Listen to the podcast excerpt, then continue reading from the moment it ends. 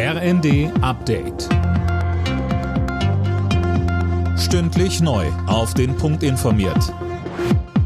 Ich bin Silas Quiring. Guten Abend.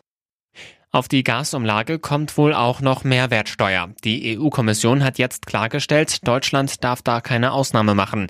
Die Bundesregierung hatte bei der EU angefragt, ob sie bei der Gasumlage auf die Mehrwertsteuer verzichten kann. Denn allein durch die Umlage muss ein Durchschnittshaushalt ab Oktober etwa 500 Euro zusätzlich zahlen. Wenn jetzt noch Mehrwertsteuer obendrauf kommt, werden im Schnitt wohl noch mal knapp 100 Euro mehr fällig.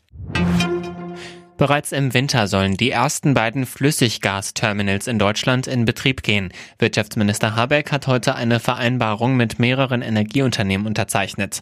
Die Gasimporteure sicherten zu, dass die LNG-Plattformen in Brunsbüttel und Wilhelmshaven bis März 2024 voll ausgelastet sein werden. Habeck sagte, Insofern ist die Unterzeichnung heute einerseits ein Signal des Vertrauens in das Gelingen dieses unter Hochdruck ja zu entwickelnden Aufbaus einer alternativen Infrastruktur der Unternehmen und gleichzeitig das Signal, dass Deutschland über diese Infrastruktur über den Winter Gas bekommen wird, das diese Unternehmen bereitstellen werden.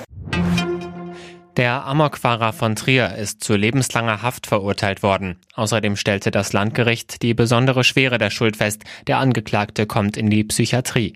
Im Dezember 2020 war der Mann mit seinem Auto durch die Innenstadt von Trier gerast und hatte wahllos Passanten überfahren. Fünf Menschen wurden dabei getötet, weitere zum Teil schwer verletzt.